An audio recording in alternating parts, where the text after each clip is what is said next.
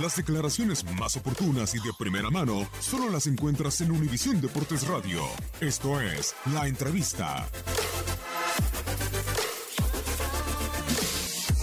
Bien, estamos contentos para, va a ser importante seguir nuestra preparación, ¿no? Y creo que el partido de, mañana es un buen parámetro para, para ver que está chulo. Mañana podría ser la presentación de Oribe, ¿no? ¿Cómo lo has visto? ¿Cómo has sentido la llegada de Oribe? Bien, creo que se ha adaptando muy bien. Lleva poco tiempo, pero creo que es un jugador que, que nos va a dar muchísima experiencia a todos. ¿no? La gente, como siempre, no responde. Sí, hay muchísima gente aquí. Estamos muy contentos de, de saludarlos un rato, poder estar aquí con ellos.